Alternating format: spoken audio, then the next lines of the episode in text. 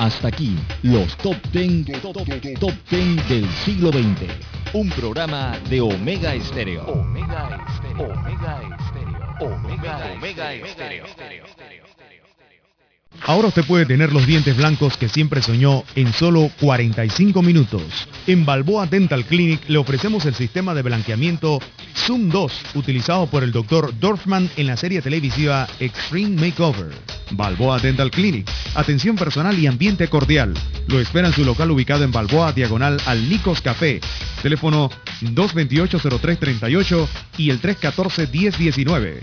Balboa Dental Clinic.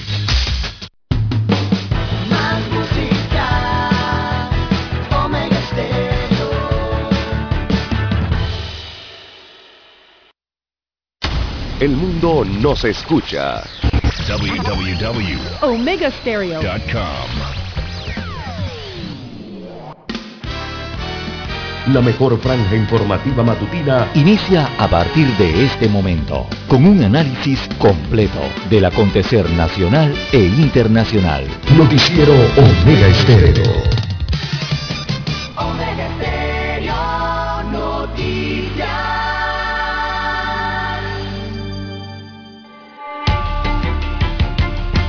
A continuación, los titulares, con los hechos que son noticias hoy.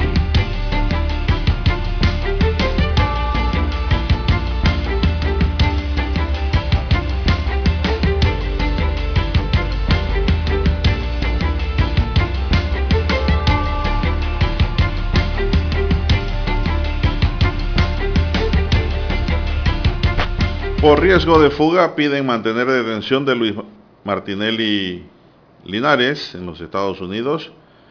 Mientras tanto, su hermano Ricardo Alberto espera en la cárcel de Guatemala su fecha de extradición. Ayer eh, Luis Enrique fue extraditado oficialmente después que las autoridades judiciales de Guatemala le rechazaron todos los recursos para evitar la extradición a Estados Unidos. En el caso Lara hay una persona detenida, se desconoce el móvil todavía. Se presume que han detenido al conductor de la motoneta. Eh, hoy, según la fiscal DIP, podría ser llevado a la audiencia de garantía correspondiente a la imputación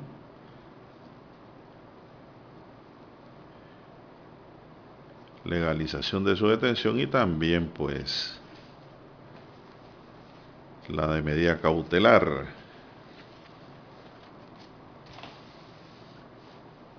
Panamá tiene en la mira dos antivirales contra la COVID-19.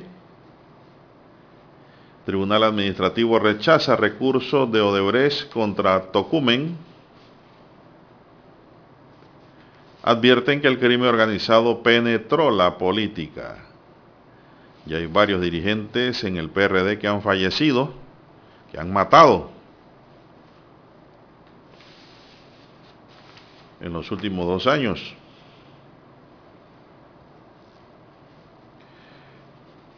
También tenemos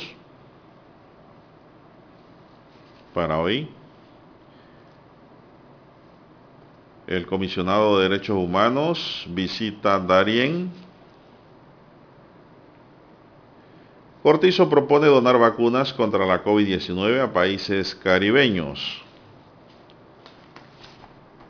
Dentro de los titulares para hoy tenemos también que el sicariato tiene en la mira a políticos según lo que hemos visto en los últimos tiempos y lo que se desprende de los hechos acaecidos.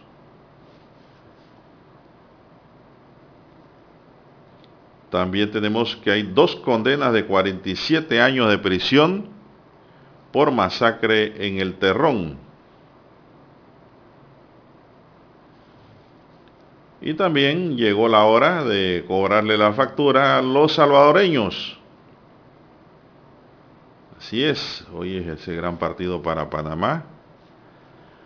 en donde pues Panamá va al desquite de esa derrota que sufrió en el Cuscatlán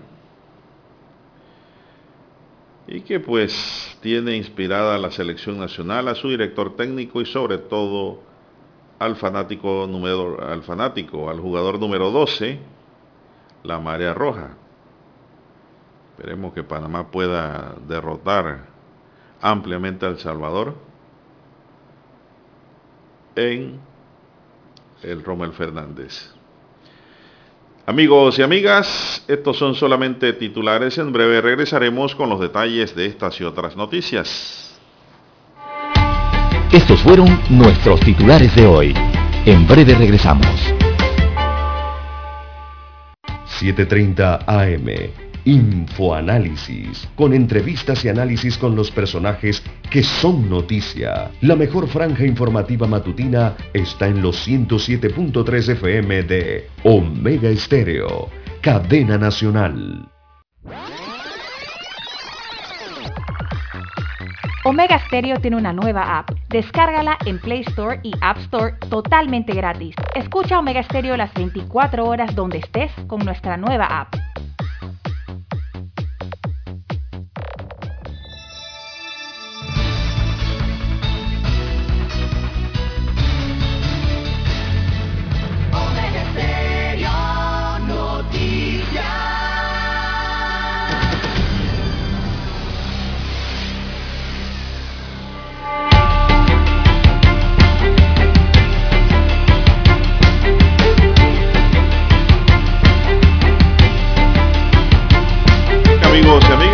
Buenos días. Hoy es martes 16 de noviembre del año 2021. En el tablero digitalizado de controles está Eric Pineda y en la mesa informativa les saludamos. César Lara. Y Juan de Dios Hernández Sanjur para presentarles las noticias, los comentarios y los análisis de lo que pasa en Panamá y al mundo en dos horas de información Iniciando esta jornada como todos los días, con mucha fe y devoción, agradeciendo a Dios Todopoderoso por esta nueva oportunidad que nos brinda en este nuevo amanecer, de poder compartir con todos ustedes una mañana informativa, acompañarles en su puesto de trabajo para aquellos que ya están trabajando y para los que van entrando y los que van saliendo también, los que conducen esta hora, los que transitan por nuestras carreteras nacionales, pues le damos los buenos días a ese público que nos escucha en el extranjero también, ¿verdad? Esto le damos los buenos días y pedimos a Dios para todos salud, divino tesoro, seguridad y protección, sabiduría y mucha fe.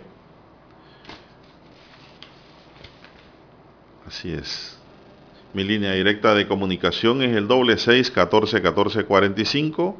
Doble seis catorce catorce cuarenta y cinco es mi línea directa de WhatsApp para cualquier información que usted quiera saber. Usted puede escribir allí con confianza, cualquiera consulta, cualquiera pregunta, cualquiera nota que nos quiera enviar. Ahí está el WhatsApp doble seis catorce catorce cuarenta y cinco, mi WhatsApp.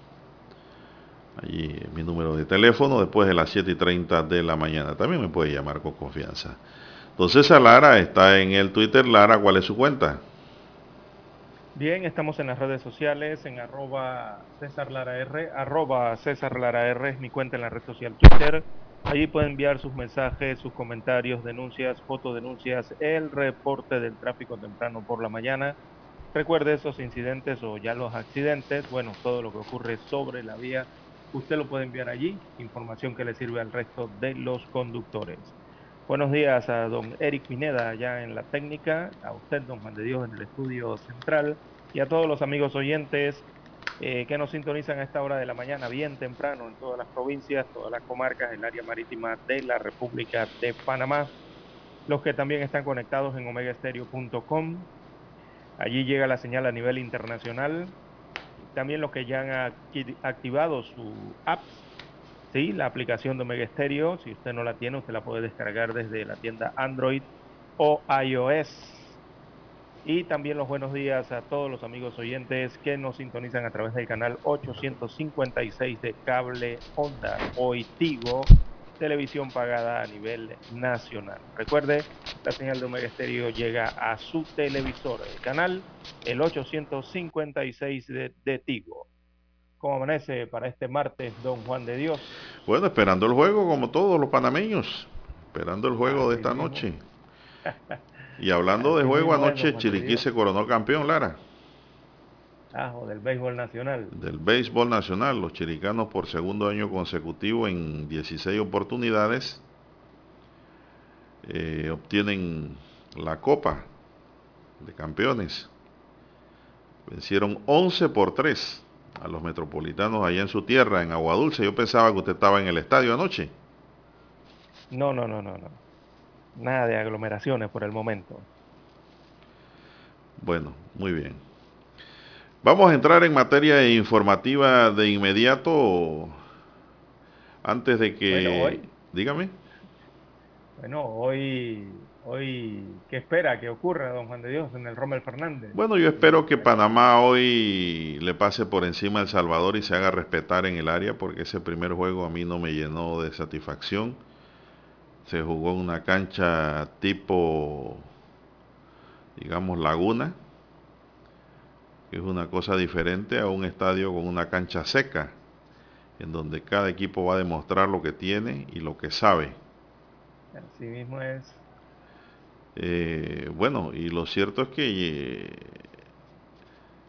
se está hablando a nivel de CONCACAF eh, del director técnico panameño Lara, que dice que le ha cambiado la cara al onceno, le ha dado una proyección y una confianza distinta. Prueba de ella es cómo le saca el juego del bolsillo a los hondureños, cuando eso casi era imposible antes. Minuto 80 era una desgracia para el onceno nacional si estaba perdiendo. Inclusive perdía hasta el juego ganando a esas alturas.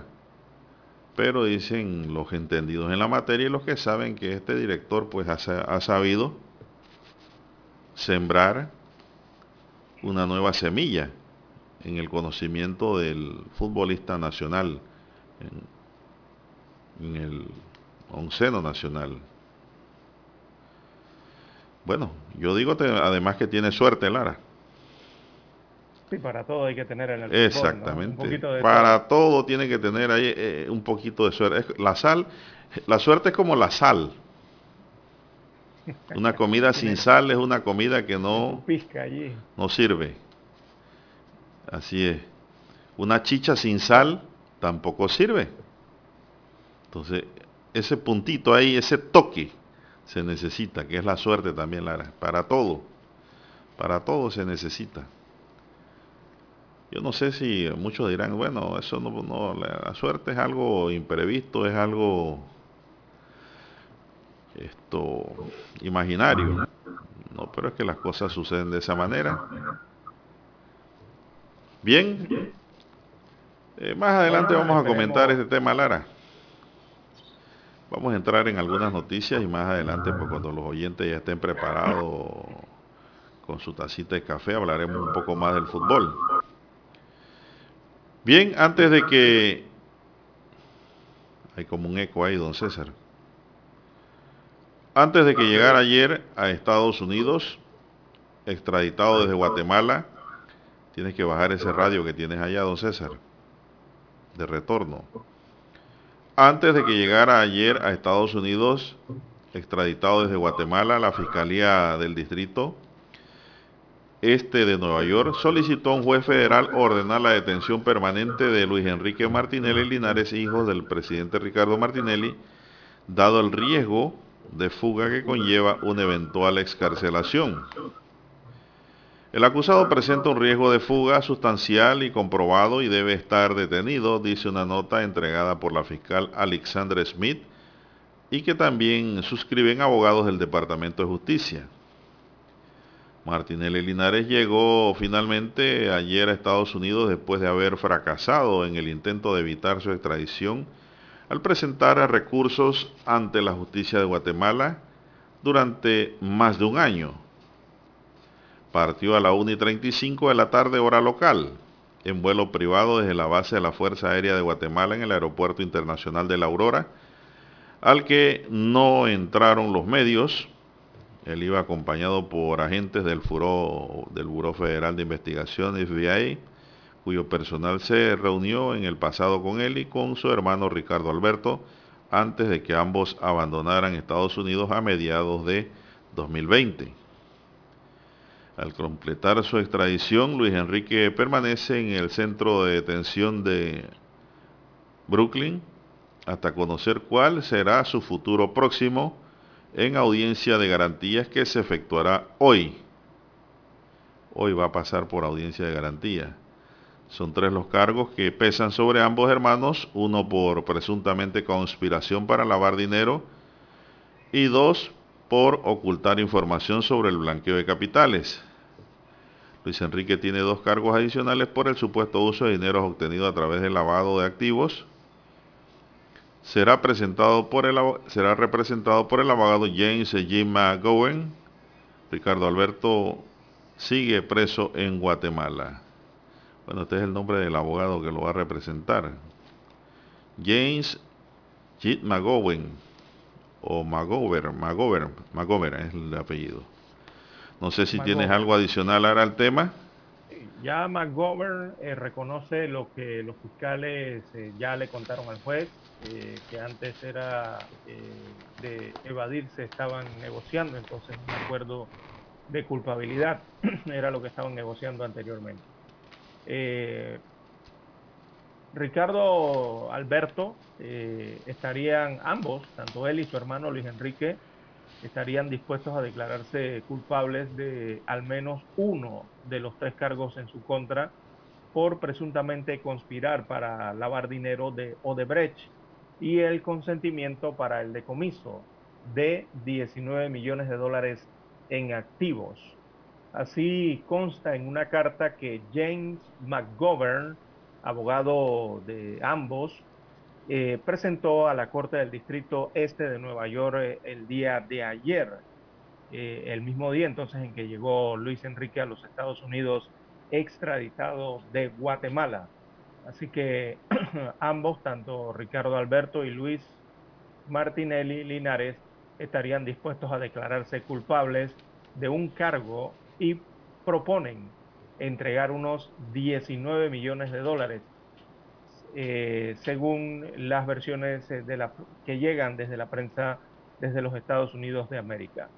Así que eh, señala McGovern en su escrito entregado ayer que los activos decomisables incluyen una cantidad considerable de fondos depositados en bancos de Suiza, que habría sido muy difícil de recuperar si el acuerdo de los hermanos Martinelli de declararse culpable y de tomar medidas para facilitar el acceso a Estados Unidos a esos fondos. Es lo que señala aparte de la carta del abogado, de sus abogados, y agrega esa misiva que hace tres meses, anticipando que se concretaría este acuerdo de culpabilidad, sus clientes transfirieron 1.7 millones de dólares al gobierno estadounidense. Así que la nota está dirigida a la magistrada juez Marcia Henry, que este martes, o sea, el día de hoy, eh, celebrará entonces esta audiencia a Luis Enrique Martinelli para revisar las medidas de arraigo, como le llaman allá en los Estados Unidos, arraigo. No, aquí también se llama así. Eh, correcto. Previamente la Fiscalía solicitó por escrito a la magistrada juez que ordene la detención permanente del acusado ante el riesgo significativo de fuga. Así que el abogado de Martinelli, eh, el abogado McGovern, en tanto propone un paquete eh, de fianza que según él garantiza la permanencia de su la, sí, la permanencia de su cliente, quien de momento está en el centro de detención de Brooklyn en los Estados Unidos de América. Bueno, es ese paquete ayer Ayer la Fiscalía solicitó a la jueza federal Marcia Henry que mantenga la detención de Luis Enrique, dado el riesgo de fuga que conlleva una eventual escarcelación. Una nota entregada por la fiscal Alexandra Smith y que también suscriben abogados del Departamento de Justicia de Estados Unidos señalan que Luis Enrique había pactado un acuerdo de culpabilidad para resolver su situación procesal Pero aproximadamente el 25 de junio del año pasado, cuando la negociación estaba en la recta final, y sin avisar a las autoridades norteamericanas, este evadió los controles fronterizos y huyó en un bote a Bahamas. Una vez en Bahamas, agrega la nota Luis Enrique Martinelli Linares y su hermano Ricardo Alberto, así como la esposa e hija de Luis Enrique, abordaron un jet privado con intención de retornar a Panamá, pero dadas las restricciones vigentes en aquel momento por la pandemia de la COVID-19, hubo cambio de planes y el avión tuvo que aterrizar primero en Costa Rica y luego en El Salvador. Después de unos días, ante la imposibilidad de volar a Panamá, los dos hermanos ingresaron vía terrestre a Guatemala, utilizando credenciales diplomáticas inválidas del Parlamento. Además, recuerda la nota, durante los 15 meses detenido en Guatemala, el acusado presentó múltiples recursos diferentes a fin de evitar su entrega a Estados Unidos. Eso es otra, otro de los aspectos, Lara, de la información. Pero ese, ese fue el itinerario que tuvo para salir de Estados Unidos. Exactamente. la verdad es que, Lara, digo, yo creo que si se hubiesen quedado en Costa Rica, hubiesen podido retornar, mire. A Panamá, sí. Sí, hombre, yo no sé qué se fueron a hacer nuevamente a El Salvador. De que para ir a Guatemala a buscar credenciales. Error. Ese fue un error de ellos. Porque si se quedan en Costa Rica hasta en carro entran a Panamá, Lara. Hasta, hasta por carretera entran a Panamá. Bueno, el paquete que han propuesto y entregado el día de ayer los abogados de Luis Enrique Martinelli, eh, ese paquete incluye una fianza personal de 3 millones de dólares eh, garantizada por un millón en efectivo. Así que la promesa también de permanecer confinado en un apartamento alquilado en Manhattan y la entrega del pasaporte o cualquier otro documento de viaje y también permanecer sujeto a una supervisión hasta que se celebre el juicio. Es parte del paquete entonces que fue entregado a los jueces en que proponen entonces garantizar la permanencia de eh, su cliente, según el abogado McGovern, quien eh, de momento está en el centro penitenciario de detenciones que se ubica en el sector de Brooklyn, en Nueva York.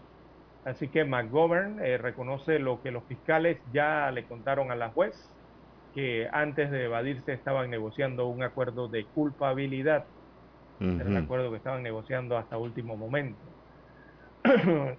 Según el propio abogado declaró ayer, eh, las reuniones entre las partes iniciaron en el 2018, un año después que sus clientes fueron detenidos en Miami, Florida, porque eh, aunque habrían ingresado legalmente al país, ya no tenían visa para permanecer en Estados Unidos de América. Eh, ahí es donde se da todo ese viaje, ¿no? De que los hermanos Martinelli estuvieron unas dos semanas en un albergue migratorio en Chrome, eso es, en el, eso es para el sur de, Miami, y salieron después que el juez de esa jurisdicción les otorgó em, una fianza de un millón de dólares a cada uno. Se desconoce si en efecto abandonaron o no eh, la fianza, pero nunca fueron entonces deportados y permanecieron en ese país hasta el, por lo menos junio del 2020 que inició entonces ese periplo que usted destacó por el Caribe y Centroamérica. Bueno, eh, es, mi, es mi, mi, humilde opinión, ¿no? De que si se hubieran quedado en Costa Rica, yo creo que hubiesen ingresado al país y Panamá no extradita a sus nacionales, Lara, por constitución. Pero se fueron para El Salvador, es decir, se alejaron más del territorio nacional y luego fueron por tierra a Guatemala a buscar unas credenciales pensando de que la inmunidad los iba a proteger. Pero no los protegió, porque dicen que nunca habían tomado posesión oficialmente. Bueno, esas son las historias que rodean el caso. Las acusaciones contra los Martinelli Linares se basan en hechos presuntamente cometidos entre agosto de 2009 y septiembre de 2015, dice la historia del caso según el documento del agente especial del FBI Michael Laudowski, los dos hijos del expresidente habrían participado en los procesos como intermediarios en la recepción y pago de sobornos por 28 millones de dólares bajo la dirección de Odebrecht. Lewandowski ya se había reunido en varias ocasiones con los Martinelli antes de su captura en Guatemala en julio de 2020. Otro de los señalamientos en contra de los Martinelli Linares en el informe del FBI apunta que los pagos habrían beneficiado a un funcionario panameño cuyo nombre continúa sin ser divulgado, pero que en los escritos fue referido como un oficial con un altísimo cargo en el gobierno de Panamá y además familiar cercano de los acusados. Todo el mundo sospecha quién es, pero nadie da el nombre, Lara, para evitar problemas. Porque se pueden equivocar también, ¿no? Nadie es adivino. Solo hay sospechas. Son dos transacciones las que la Fiscalía detalla en el indictment, una el 12 de noviembre y la otra del 10 de diciembre de 2013 por 899.978 dólares con 32 centavos y 30.887 con 21, realizada desde una institución financiera localizada en Suiza a un banco de Nueva York y nuevamente un banco suizo. Ahí es donde se destapa, Lara, el tema. Los norteamericanos son muy, los estadounidenses pues son muy acuciosos en eso, de los movimientos de capitales. En la acusación también se refiere a dos transferencias relacionadas a Luis Enrique Martinelli Linares, una el 11 de febrero del 2013 por 346.500 dólares y otra el 26 de agosto de 2015 por aproximadamente 570 mil dólares, ambas desde un banco suizo a un banco de Nueva York y de ahí derivada a cuentas en New Jersey y en Florida. Según los informes de transacciones de propiedad de Estados Unidos, se indican que los 570 mil dólares corresponden al abono de un apartamento en Miami, Florida, a nombre de una sociedad a beneficio de Luis Enrique Martinelli Linares. Sigue diciendo la nota, a ver si me mueves el reloj un poquito allí para ver qué hora tenemos ya. Ya van a ser las 6 en punto, ¿sí? Para darle continuidad al tema. Son las 5.59 minutos 50 segundos, ¿sí? Vamos a dar paso inmediatamente a las gloriosas notas de nuestro himno nacional. Adelante, Eric.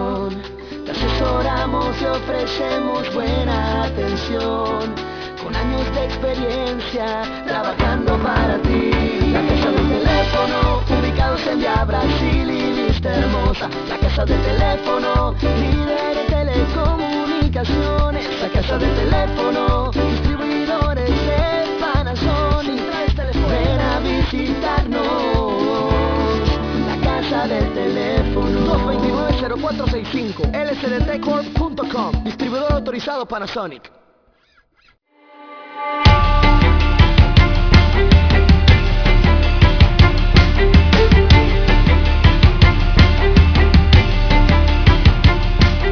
Bien amigos, avanza la mañana en cadena nacional Omega a la hora exacta para todo el país, 6, 3 minutos, 6, 3 minutos, me escribo un oyente dando las gracias a Lara porque dice que aquí nos acordamos también de la gente que está saliendo de trabajar en la madrugada a esta hora, ¿cómo no? Claro, los que amanecen trabajando, sobre todo en la Policía Nacional, los bomberos, el SINAPROC, que sé yo, en la empresa privada, que la industria que no se detiene que trabaja las 24 horas en turnos rotativos, en oficinas públicas que necesitan el servicio del funcionario en horas de la noche y la madrugada, bueno, para todos ellos siempre los buenos días, ¿no?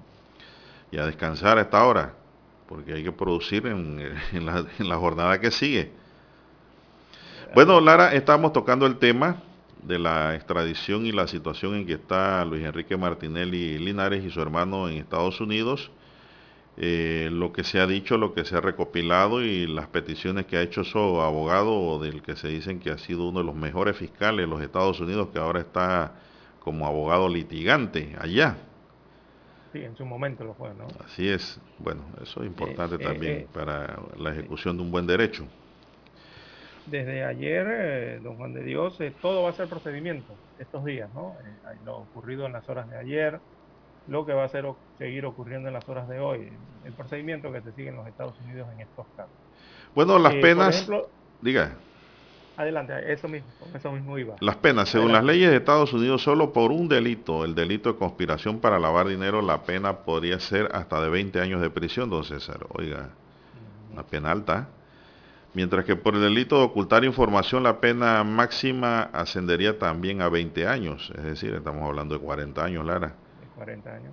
Yo no creo que nadie, nadie estaría dispuesto a soportarlo. Yo buscaría un acuerdo, si, yo fuera, si fuera el caso mío. Es lo que están buscando. Sí, porque imagínense, este muchacho ya está llegando a 40 años, por ahí anda. Póngale 40, va a salir aquí a los 80 si lo condenasen. Claro, si sale absuelto, bueno, amén, ¿no? Pero si no es así. Entonces, esto ahí va a haber negociación, Lara. Ahí va a haber un acuerdo de pena. Eso es lo que va a haber allá. Lo mismo que ya sucede en Panamá. Eh, mientras Luis Enrique ya se encuentra en Estados Unidos, su hermano Ricardo Alberto permanece todavía en la cárcel Mariscal Zavala a la espera de que se concrete su extradición. Ricardo Alberto renunció a los recursos presentados y aceptó su extradición en una audiencia el pasado lunes 8 de noviembre en Guatemala. Los periodistas que cubrieron la extradición de Luis Enrique no pudieron acceder al abordaje al avión del requerido por Estados Unidos. La presencia de los medios de comunicación se limitó a esperar frente al portón de la entrada de la sede de la Fuerza Aérea de Guatemala, ubicada en el aeropuerto de La Aurora. Es el informe que tenemos aquí sobre esta nota periodística. Así es, don Juan de Dios. Eh, bueno, la Fiscalía de Nueva York informó ayer Nota periodística tomada de la prensa, Lara. La Fiscalía de Nueva York informa a los medios que, cuenta con los suficientes, las suficientes pruebas en este caso. Eh, esas pruebas se refieren a registros bancarios, eh, también a la base de datos de la División de Operaciones Estructuradas de Odebrecht, y también solicitudes de transferencia eh, que sustentan los cargos contra los dos acusados, en, estos casos, en este caso los hermanos Martinelli. Em, en base a esa acusación de los hechos cometidos en el 2009 y también en el 2015, eh, en el año 2015, ¿no? coincidiendo en gran parte con el mandato presidencial de su padre. Así que en concreto, como yo te señalaba, se le ha formulado, se le van a formular tres cargos, eh, uno por presuntamente conspirar para lavar dinero, dos eh, más por ocultar información sobre el blanqueo de capitales. Luis Enrique enfrenta dos cargos adicionales por el supuesto uso de dineros obtenidos a través del lavado de activos. Así que a ellos eh, se les acusa, repetimos, por haber ejercido como intermediarios en el pago de 28 millones de sobornos supuestamente que Odebrecht pagó para beneficio de un antiguo funcionario de alto rango en el gobierno de Panamá, que es familiar de los dos acusados, según destacan. Así que de los 28 millones eh, en supuestos sobornos, 19 millones, que es la cantidad que ahora ofrecen entregar en decomiso, fueron transferidos utilizando cuentas bancarias en Estados Unidos de América. Así que son los datos eh, que hasta el momento se manejan eh, en lo ocurrido ayer, eh, eh, con esa transferencia que se ha hecho desde Centroamérica hasta tierras norteamericanas de Luis Enrique Martinelli. Bueno, esperemos pues esto hoy el desenlace, si se da esa audiencia en los Estados Unidos, pues los medios estarán pendientes de lo que haya acontezca. En tanto, aquí en Panamá, Lara, la Policía Nacional y el Ministerio Público dieron detalles ayer de las investigaciones del crimen del eh, subdirector de Registro Público, Agustín Lara. Según el informe, el colombiano Sebastián González Sánchez, de 23 años, detenido la noche del pasado lunes, es el principal sospechoso del crimen del subdirector del Registro Público, Agustín Lara, perpetrado en los Andes número 2. Así es.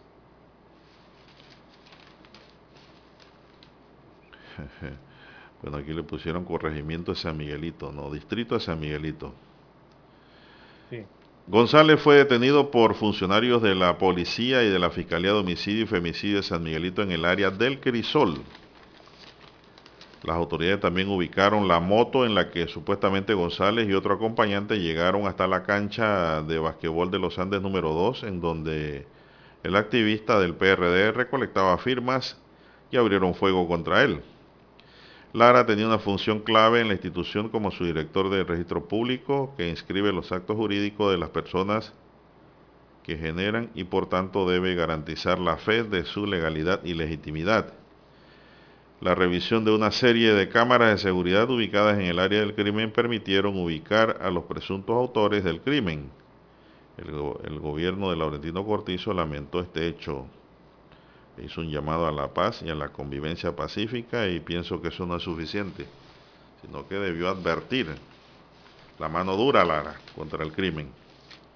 Es, lo que le están pidiendo los diversos sectores de la población, la ciudadanía en general, es lo que se pulsa dentro de la opinión pública a nivel nacional desde los anteriores. La gente está pidiendo acciones, sobre todo resoluciones a través de un plan de seguridad que se pueda ejecutar a nivel nacional y tratar de contener esta situación.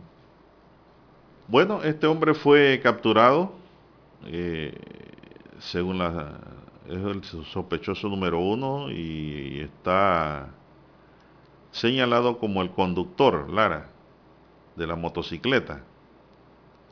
Es decir, era el cómplice primario para la ejecución de este crimen. Y muchos dirán, no, él no fue el que disparó, pero la pena le va a caer igual. Aquí se aplica ese dicho de que tanto el que mata como al que a la vaca le amarra la pata son responsables de la muerte.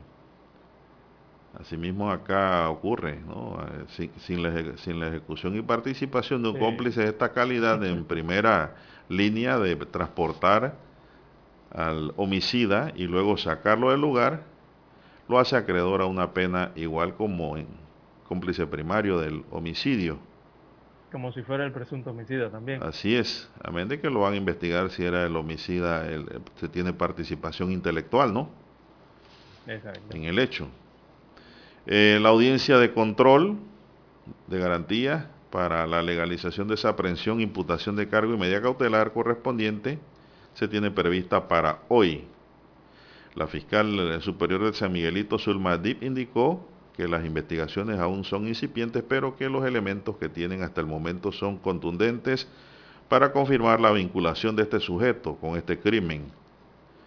Agregó que no han confirmado que el extranjero capturado pertenezca a algún grupo criminal.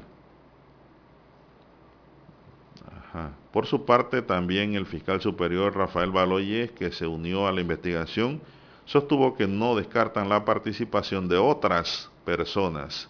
No, indudablemente, Lara. Claro. Indudablemente. Eh, no, no, hay una, no hay una audiencia de control de garantías contra el sospechoso agendada hasta el momento, pero evidentemente esperan que se verifique para el día de hoy. Recordemos que esto es el SPA. Eh, y eh, don Juan de Dios es el corregimiento de don José Domingo Espinar, fue el corregimiento donde lo encontraron, para hacerle la corrección allá en el, en el, diario en que usted leyó que decía corregimiento de San Miguelito. No, que San Miguelito es un distrito. Sí, sí, eh, correcto, es un distrito. Eh, fue específicamente en el corregimiento de José Domingo Espinar, donde se ubicó eh, a este presunto homicida en el sector del Crisol, en la pulida número uno. Allí fue aprendido este sospechoso de este asesinato, un colombiano que ya tenía tiempo en Panamá y que había logrado la cédula E la cédula es la que se, la que se extiende a los, a los extranjeros residentes, no permanentes en Panamá. Esa es la E, ¿verdad? Sí. Así que, bueno, el presunto sicario, eh, según adelantan las fuentes, residía con otros colombianos en un cuarto de alquiler en ese sector del Crisol, allí en La Pulida, en José Domingo Espinar. Eh, cuando llegó la policía, entonces aquí detallan vestía suéter blanco y pantalón playero estampado. En la vereda calle que daba hacia la vivienda fue ubicada entonces la motocicleta, la cual eh, incautó debidamente allí la fiscalía, ¿no? Para las investigaciones. Bueno, Lara, y si este sujeto es el acompañante, me parece que la acción ha sido rápida de la policía y de la fiscalía, ¿no? En, empezar a dar con los responsables de este homicidio.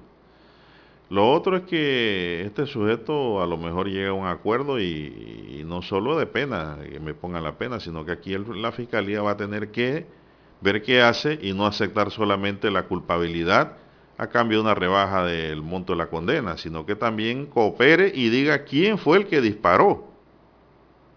¿Verdad? Sí, Bajo esas condiciones yo buscaría el acuerdo. De lo contrario, si fuera fiscal, ni siquiera me inmuto a, atender alguna solicitud de la defensa, porque él tiene derecho a un abogado para defenderse. Y lo más seguro es que sea de la defensa pública. Esto para tratar de bajar el monto de condena que le pudiera caer. Estos crímenes tienen que ser reprimidos de manera ejemplar.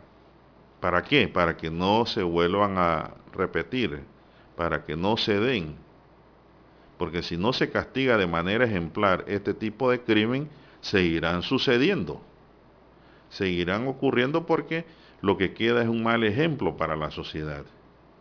La pena está considerada dentro de la, de la criminalística y la criminología como un medio disuasivo de la comisión de nuevos hechos punibles por las mismas causas.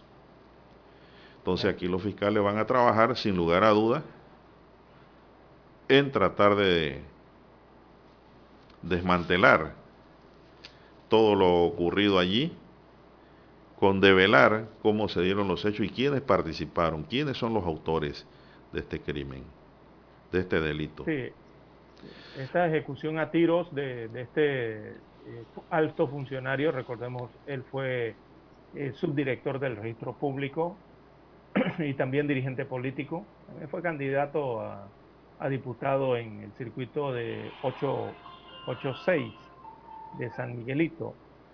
Así que, eh, don Juan de Dios. Pausa. Bueno. Vamos a una pausa, Lara. Técnico que hay que hacer una pausa y retornamos con este tema.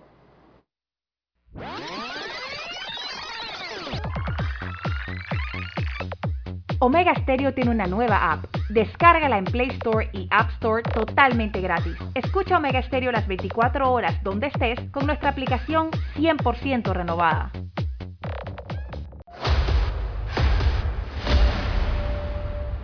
Desde los estudios de Omega Estéreo, establecemos contacto vía satélite con la voz de América. Desde Washington, presentamos el reportaje internacional.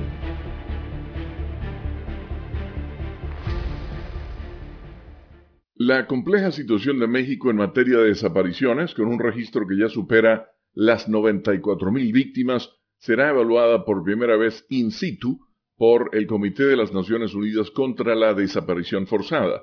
Según la agencia AP, la visita de 11 días de la misión del comité, conocido como CED por sus siglas en inglés, ha alentado las esperanzas de los familiares de desaparecidos y organizaciones humanitarias que apuestan a que los expertos internacionales guíen a las autoridades para atender una situación que el propio comité ha considerado generalizada en gran parte del territorio mexicano y que en los tres primeros años del gobierno de Andrés Manuel López Obrador se ha profundizado con un acumulado de más de 24.000 desapariciones según registros de las autoridades. Analistas atribuyen la escalada de los casos de desapariciones en México al deterioro de la seguridad por el avance de los grupos delictivos y la colusión entre algunas organizaciones criminales y el Estado. Desde diferentes instancias de gobierno manifestaron la disposición a colaborar con la misión de cuatro expertos de la CED que sostendrá encuentros con funcionarios de las Secretarías de Relaciones Exteriores y de Gobernación, la Fiscalía General de la República y de la Comisión Nacional de Búsqueda de Personas. La delegación encabezada por la presidenta del comité, Carmen Rosa Villa Quintana, se reunirá también con víctimas, representantes de la sociedad civil, la Comisión Nacional de los Derechos Humanos y organizaciones internacionales. También tiene previsto asistir a exhumaciones realizadas por las autoridades y grupos de víctimas y visitar cárceles y centros de detención, indicó el CED. Como parte del plan de trabajo del CED, visitará 12 de los 32 estados de México, entre los que se incluyen Coahuila, Nuevo León, Tamaulipas, Guerrero, Jalisco, Nayarit, Veracruz y Sinaloa. Leonardo Bonet, Voz de América, Washington. Escucharon vía satélite desde Washington el reportaje internacional. La mejor franja informativa matutina está en los 107.3 FM de Omega Estéreo. 5.30 AM. Noticiero Omega Estéreo. Presenta los hechos nacionales e internacionales más relevantes del día. 7.30 AM. Infoanálisis. Con entrevistas y análisis con los personajes que son noticia. De 8 y 30 a 9 y 30 de la mañana sin rodeos, con Álvaro Alvarado, de lunes a viernes, por Omega Estéreo. Somos Omega Estéreo, 40 años siendo la cadena nacional en FM Estéreo, pionera en Panamá.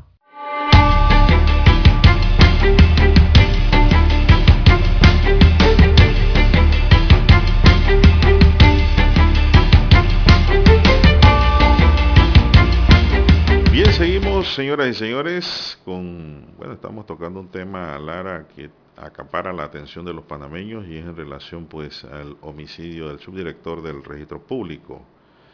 Eh, Panama Press me envía información aquí a la mesa y dice que el fiscal superior de homicidio y femicidio metropolitano Rafael Baloyes, quien fue sumado por el procurador Javier Caraballo en apoyo a la fiscal de San Miguelito, la licenciada Dip, dijo que las investigaciones apenas empiezan no se ha podido vincular en eh, que el aprendido pertenezca a una organización criminal por ahora, pero hay elementos que indican que detrás de este crimen hay otras personas involucradas que estamos buscando como autores, ejecutores e intelectuales, dijo Baloyes, considerado uno de los fiscales con mayor experiencia en investigaciones de homicidio que resuelven los casos más difíciles en Panamá. Panamá Press pudo conocer que el hombre de aproximadamente 40 años, Lara, y no 23, tiene más de 10 años de vivir en el país. El periódico hablan de un joven de 23, pero dice Panamá Press que tiene cerca de 40 años. En el lugar del allanamiento y aprehensión no se encontró ningún arma, solo la motocicleta. El sujeto aprendido tiene familia en Panamá y llevaba una vida normal en el país. Sus vecinos no podían imaginarse que tenía nexos con el crimen organizado hasta el domingo 14 de noviembre cuando varias personas alertan a la policía que él era el conductor de la moto que llevó al sicario. Además de las cámaras que están por el área, pues, que fueron revisadas.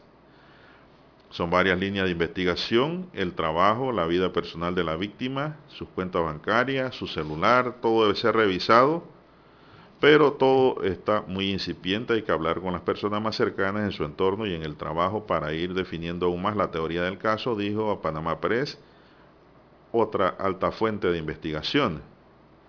Los investigadores, entre fiscales y policías, conversaron con varias personas que estaban en el lugar de los hechos y también con las más cercanas a las víctimas.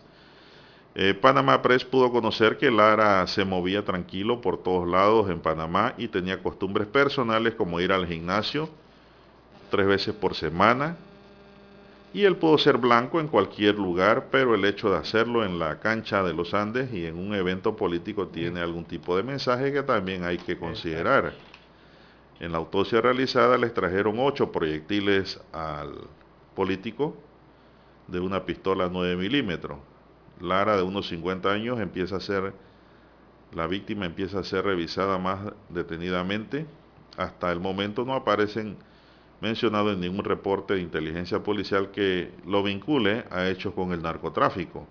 Sin embargo, la forma como muere es típico de pases de factura del crimen organizado, lo que provocó muchas interrogantes, don César. Sí, es la gran interrogante que hay, don Juan de Dios, eh, por eh, la forma, ¿no? La ejecución a tiros y para muchos eh, con los temas del crimen organizado en Panamá, esto fue quizás para mandarle un mensaje a alguien o, o, esa evidencia tangible de la, de la, introducción evidente del crimen organizado en el país y sobre todo en el sector de la política panameña porque así operan eh, e, estas formas, ¿no? Estas formas que, como las que hemos visto en este asesinato, eh, don Juan de Dios. Así que la ejecución del dirigente político para muchos abogados, muchos criminólogos, muchos entendidos en estos temas y de seguridad, eh, es a todas luces, esto tiene, tiene un perfil del crimen organizado para esa forma, ¿no? quizás mandar entonces algún tipo de mensaje a alguien. Eh, o simplemente, yo no me quedo con esa solamente de mandar un mensaje, sino simplemente para facturar. También. Que sé yo, algún acto, algo que no le gustó a alguien. También. Recordemos que él tenía un cargo de mucha responsabilidad en el registro público donde se inscriben propiedades valiosas. Exacto, se lleva todo el registro. Sí es, como no, no sabemos realmente. Por eso que las investigaciones avanzan eh, paralelamente en todos los sentidos, ¿no? Exacto, sí, porque bueno, eh, cómo se materializó esto, o sea, una persona, una persona que fue seleccionada, una víctima seleccionada de manera directa, y, ubicada incluso al lugar donde estaba, llegó la persona preguntando por él, eh, al tema de la motocicleta, eh, un área abierta, bueno, tantas cosas, ¿no? Bueno. se estaba haciendo ahí proselitismo eh, son elementos evidentemente propios del sicariato y sobre todo que tiende a ocurrir mucho con el sicariato colombiano, conocido a nivel internacional. Pero ahí cobra fuerza lo que ayer dije que no le gustó a algunas personas, Lara, de que en Panamá hay que regular esto de que las motocicletas tienen que tener un número de placa claro y también su conductor en el casco y el chaleco y en cierto cilindraje no permitir andar dos personas trepadas en la moto, porque el crimen motorizado siempre el parrillero es el que mata, el otro es para escapar, el que conduce, es el que se conoce como driver, ¿no? Entonces, eso tiene que regularse.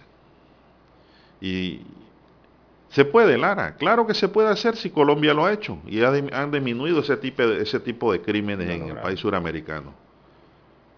No es que no ocurran, pero han disminuido.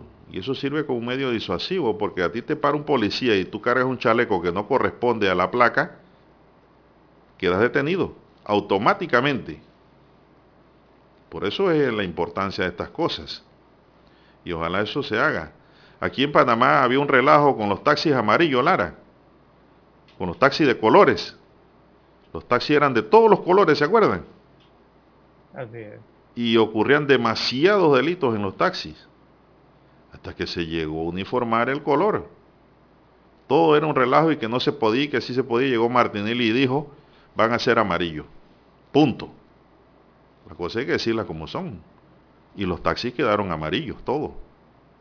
Muchos lloraron, patalearon, gritaron, pero todos los días todos los, todos los taxis hoy día son amarillos, como en las mejores urbes del mundo. Aquí había un carnaval de colores. Asimismo está pasando con las motocicletas. Oiga, ¿qué cuesta ponerle los números en, en un chaleco? Nada. ¿Y en el casco?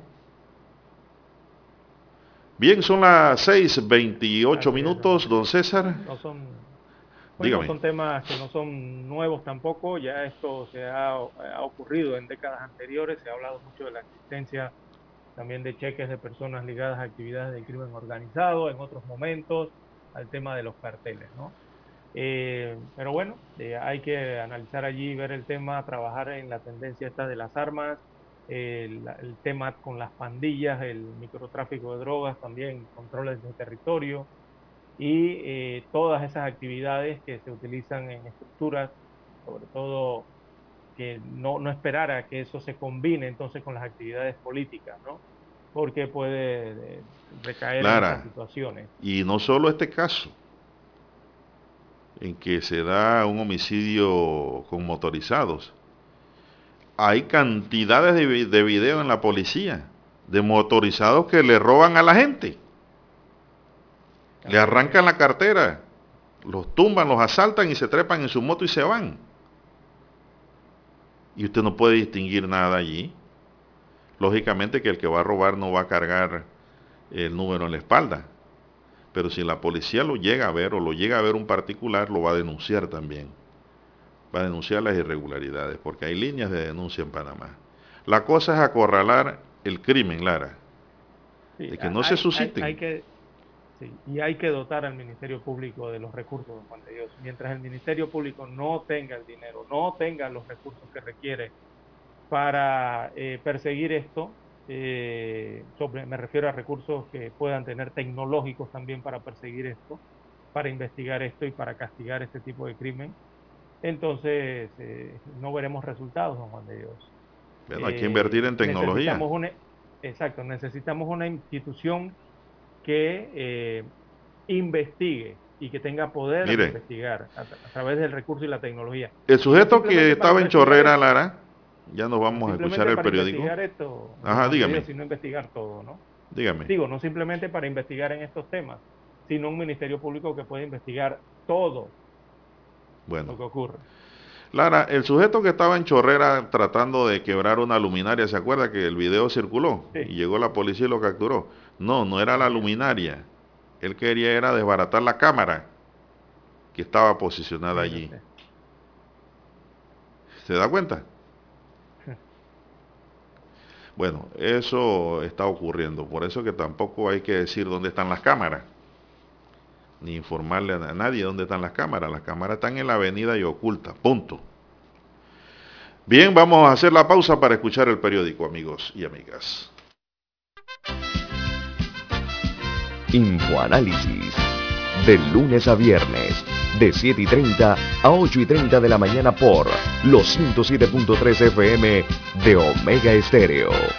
Con Guillermo Antonio Adames, Rubén Darío Murgas y Milton Enríquez. Infoanálisis. El programa para gente inteligente como usted.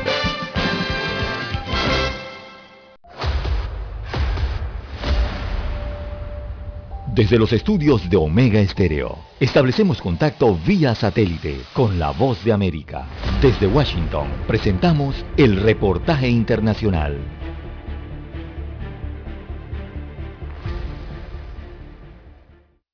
El presidente Guillermo Lazo, ante la crisis desatada el fin de semana en la penitenciaría del litoral, que ha dejado 61 personas privadas de la libertad fallecidas, ha convocado a cerca de una veintena de autoridades de funciones del Estado a una reunión de emergencia. El vocero presidencial Carlos Gijón mencionó que el primer mandatario estará dando declaraciones sobre las decisiones que se tomarán. Y el presidente de la República en las próximas horas hará importantes anuncios sobre las decisiones que se han tomado. A través de la Secretaría de Comunicación se conoció que el presidente mantuvo una reunión con delegados de la ONU, representantes del Programa de Asistencia contra el Crimen Transnacional Organizado, la Iglesia Católica y Derechos Humanos para lograr la pacificación en los centros de detención del país.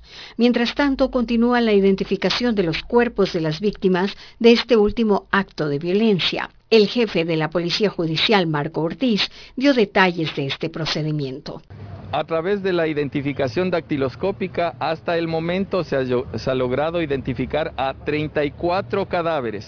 Entre los fallecidos se encuentra Abraham Muñoz, acusado por delincuencia organizada en el caso de la venta de medicinas contra el COVID-19 y entrenador personal de Daniel Salcedo, quien fue condenado a 13 años de cárcel por peculado en la venta de insumos médicos y fundas para cadáveres con exceso de precio durante la pandemia.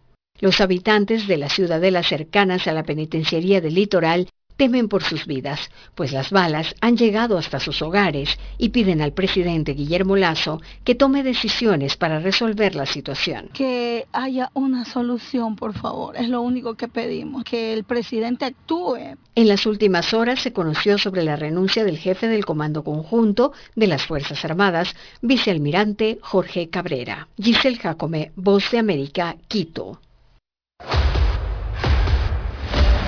Escucharon vía satélite desde Washington el reportaje internacional. Omega Estéreo, 24 horas en FM Estéreo. Problemas de tierra, accidentes graves, reclamos a aseguradoras, incumplimientos de contratos, reclamos de herencias, todo asunto civil y penal, consulte al 6614-1445. Ahora contamos con el servicio de asesoría, confección de pliegos de cargos, impugnación y defensa en materia de contrataciones públicas. 6614-1445. Licenciados Juan de Dios Hernández Sanjur y Belkis Hernández Díaz.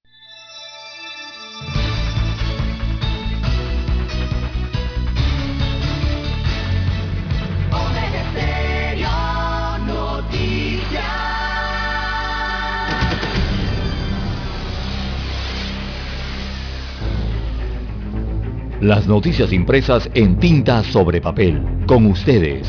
Escuchando el periódico. Los titulares de las primeras planas de los diarios estándares de circulación en Panamá.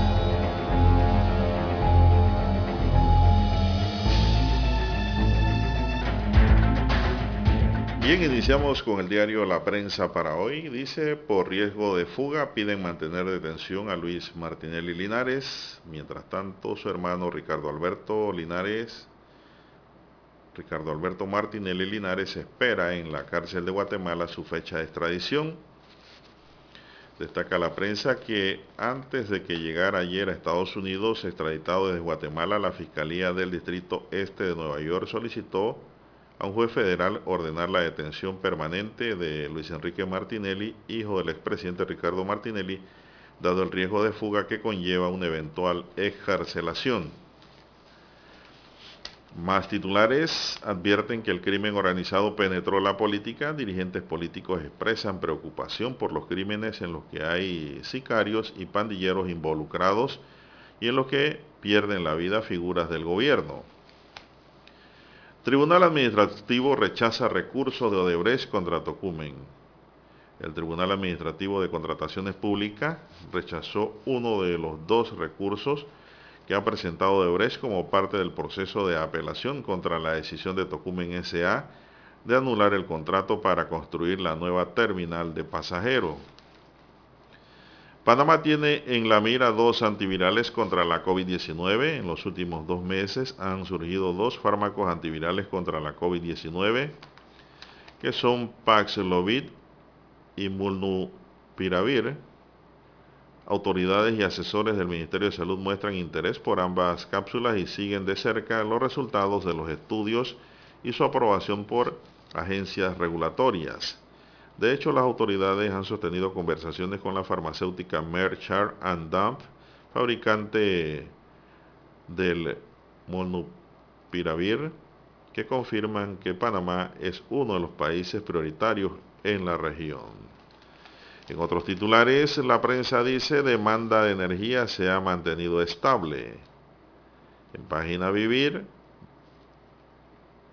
subasta benéfica, una razón para la ilusión en el martes financiero, el poder de los chats para elevar las ventas y en los deportes, La Roja busca dar un paso en firme. Estos son los titulares del diario La Prensa y de inmediato vamos con los titulares del diario La Estrella de Panamá. Así es, don Juan de Dios. El diario La Estrella de Panamá titula para hoy Luis Enrique Martinelli Linares extraditado a Estados Unidos de América. Presenta una amplia fotografía en primera plana el diario La Estrella de Panamá eh, del momentum en que es trasladado este ciudadano panameño. Está dentro del vehículo eh, escoltado por unidades de la, del ejército o la policía allá en Guatemala. Eh, destaca la información que después que las autoridades judiciales eh, de Guatemala le rechazaron todos los recursos para evitar la extradición a Estados Unidos de América, Luis Enrique Martinelli Linares llegó ayer al país norteamericano, Estados Unidos de América, para enfrentar un proceso relacionado con el caso Odebrecht. También en otros títulos para hoy, caso Lara, una persona detenida, se desconoce el móvil, eh, son adelantos de la investigación. El Ministerio Público no había podido hasta ayer desentrañar el móvil del asesinato del perredista Agustín Lara, pero mantiene a una persona detenida. Hoy será la audiencia para legalizar la aprehensión del sospechoso. También en otros títulos de la decana de la prensa nacional para el día de hoy, el comisario de Derechos Humanos visita Darién para conocer eh, de la crisis migratoria que se vive en ese país perdón, en esta provincia o, en esta área limítrofe del país centroamericano con el suramericano. Se refieren al límite entre Panamá y Colombia. También eh, Cortizo propone donar vacunas contra la COVID-19 a países eh, caribeños. Esto lo ha dicho en una cumbre de la región. También para hoy la estrella de Panamá titula los hábitos alimenticios que se deben adquirir para evitar la diabetes y otras enfermedades reportaje especial en la página 4B. También en la sección 3B de la Estrella de Panamá aparece la revista Mía. Allí desarrollan el reportaje a Corina Briseño, la afición eh, por el buen comer y la fusión cultural de la gastronomía panameña. Es el reportaje que presenta hoy la revista Mía. También la fotografía secundaria del diario La Estrella de Panamá eh, muestra parte de las infraestructuras eh, que se encontraban abandonadas o estaban en proceso de construcción suspendido y se trata de la construcción de la ciudad de la salud o ciudad hospitalaria como se conoció en su momento. Esta construcción se reinició eh, después de cinco años de estar paralizada y con un nuevo contratista. Así que la obra que empezó en el año 2012 deberá concluir en dos años y se espera que genere 10.000 empleos. Así que destaca la estrella de Panamá, la destaca como eh, un esperado reinicio entonces de, las, de estas obras eh, en la cartera de salud. En los deportes no podría ser otro el titular, Panamá, El Salvador, el día de la revancha. La selección de Panamá continuó ayer con los entrenamientos y recibió la visita de los del Grandes Ligas Johan Camargo, ahí en el lugar donde estaban practicando. Recordemos que este Grandes Ligas es ganador de la Serie Mundial. Así que visitó a eh, sus colegas, entonces futbolistas, allí en el estadio mientras entrenaba. Bien, amigos oyentes, estos son los principales titulares que presenta en portada el diario La Estrella de Panamá. Con ellos eh, concluimos la lectura de los principales titulares de los diarios estándares de circulación nacional. Hasta aquí, escuchando el periódico. Las noticias de primera plana, impresas en tinta sobre papel. 7.30 AM. Infoanálisis, con entrevistas y análisis con los personajes que son noticia. La mejor franja informativa matutina está en los 107.3 FM de Omega Estéreo, cadena nacional. Para anunciarse en Omega Estéreo, marque el 269-2237. Con mucho gusto le brindaremos una atención profesional y personalizada. Su publicidad en Omega Estéreo la escucharán de costa a costa y frontera a frontera. Contáctenos 269-2237. Gracias.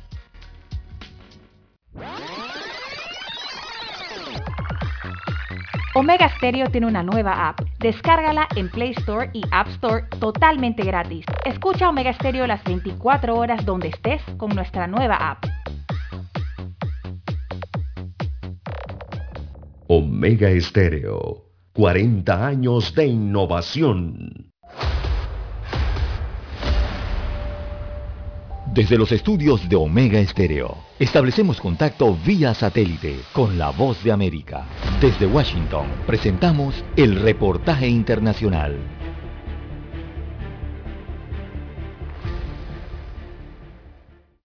Para muchos venezolanos ha quedado demostrado que una salida por la vía de la fuerza a la crisis que atraviesa el país no es una opción, por lo que consideran necesario involucrarse en las elecciones regionales y municipales que serán celebradas el 21 de noviembre, para tratar de recuperar espacios y lograr cambios a futuro, como expuso Alejandra Bello, consejera universitaria de la Universidad Católica Andrés Bello, durante un foro sobre las implicaciones del evento electoral. La tercera opción, ¿cuál es? Quedarse sentados en nuestras casas y no hacer nada. Irse del país. Irse del país quizás es una opción para mejorar económicamente para crecer profesionalmente. Pero entonces que el país queda sin nada, sin dejar a un lado las violaciones que han existido con respecto al proceso electoral a través de los años, porque es una realidad. Quizás estamos en un momento donde hay una mayor observación internacional, quizás eso es lo que debemos aprovechar para lograr justamente esos cambios que queremos desde las bases. En tanto, para el consejero universitario Daniel Márquez es necesario que la oposición defina sus próximas acciones. el gobierno interino para mí está en sus últimos minutos. Y bueno, la oposición tiene que tener una respuesta, tiene que tener algo de qué, va a pasar el, año que viene. El 21 de noviembre para mí va a servir como un barómetro para ver qué tan lejos estamos de la gente,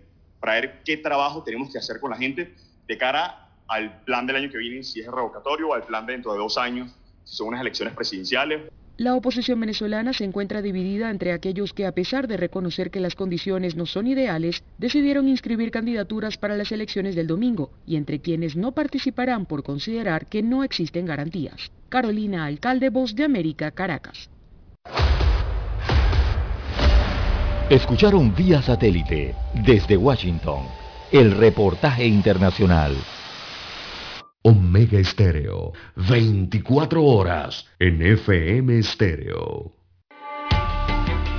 Es momento de adentrarnos al mar de la información.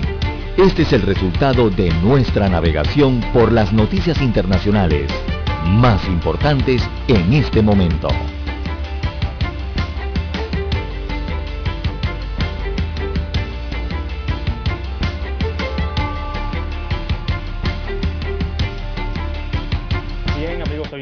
Las 6.44, 6.44 minutos de la mañana en todo el territorio nacional.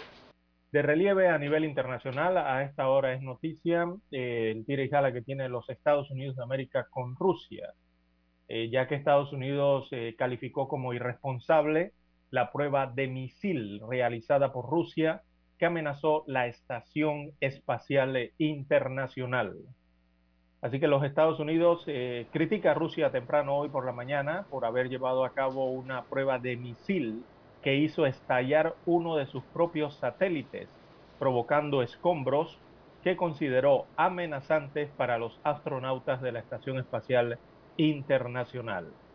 Hoy temprano Rusia llevó a cabo de manera irresponsable una destructiva prueba de misiles antisatélites de ascenso directo contra uno de sus propios satélites, dijo el secretario de Estado Anthony Blinken añadió que esta acción ha generado más de 1.500 desechos orbitales rastreables y cientos de miles de pedazos más pequeños de estos restos orbitales que ahora amenazan los intereses de todas las naciones.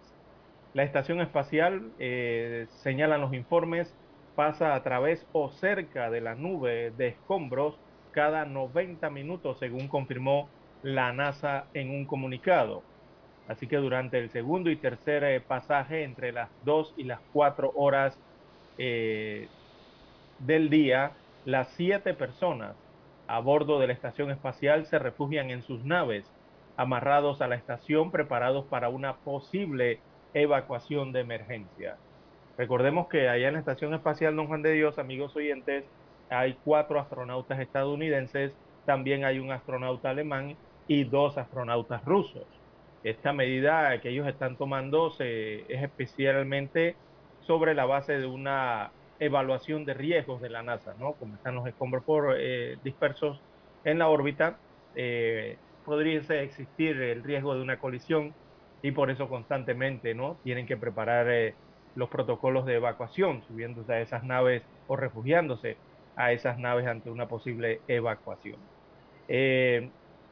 por su parte, bueno, los Estados Unidos están indignados por eso, tanto la NASA como el gobierno norteamericano pero los rusos dicen que todo está normal. Los rusos han dicho que la órbita del objeto que obligó a la tripulación hoy a moverse hacia una nave espacial, de acuerdo con los procedimientos estándar, se ha alejado de la órbita de la Estación Espacial Internacional y que la estación está en la zona verde, según aseguró la agencia rusa en su cuenta de Twitter. Le dice a los norteamericanos, amigos, todo está normal con nosotros, seguimos trabajando de acuerdo con el programa, según eh, dijeron los voceros de estos temas desde Moscú. Así que así está la situación ahí arriba, don Juan de Dios. Bueno, don César, y en Austria, dos millones de no vacunados están obligados a confinarse de nuevo para frenar la propagación de la COVID-19 y aumentar la tasa de vacunación de la población. Austria ha sacado el arsenal pesado convirtiéndose en el primer país de la Unión Europea en tomar esta medida. Los no vacunados no pueden acceder a restaurantes, hoteles y peluquerías. El canciller austriaco Alexandre Schallenberg dijo que la situación es grave. Los nuevos casos alcanzan sus niveles más elevados desde el inicio de la pandemia. Están en cuarta ola. 12.000 por día de media en este país de 8.9 millones de habitantes. Europa se enfrenta a una nueva ola de contagios y varios países empezaron a reimponer restricciones como Holanda y Noruega. Cerca del 65% de los austriacos están vacunados por completo. En Austria, 2 millones han sido confinados por no vacunarse como elementos sujetos a contraer el virus y a propagarlo es una medida que ha tomado este país, don César. Así es, don Juan de Dios. Recordemos que en Austria hay cerca de 9 millones de habitantes y de ellos más de 2 millones o cerca de 2 millones de ciudadanos eh, son los que van a sufrir de esta nueva eh, medida. El gobierno austriaco espera que el plan surta efecto o los efectos deseados, esto para impulsar la vacunación entre el 35% de la población que aún no está inmunizada, imagínese usted. Eh, allá hay más del, eh, alrededor del 60% de la población austríaca es la que ha sido inmunizada. Eh, un 35 a 40% aún no tiene la vacuna o no se han vacunado, ¿no? Y están en medio entonces de esta cuarta ola que se les ha convertido ya en una situación seria. La cuarta ola es una situación crítica y seria en varios países del centro de Europa hacia el este de Europa. Esa región de a la derecha, ¿no? está complicada con el COVID-19 nuevamente, eh, sumado a lo que ocurre un poco más arriba con Rusia.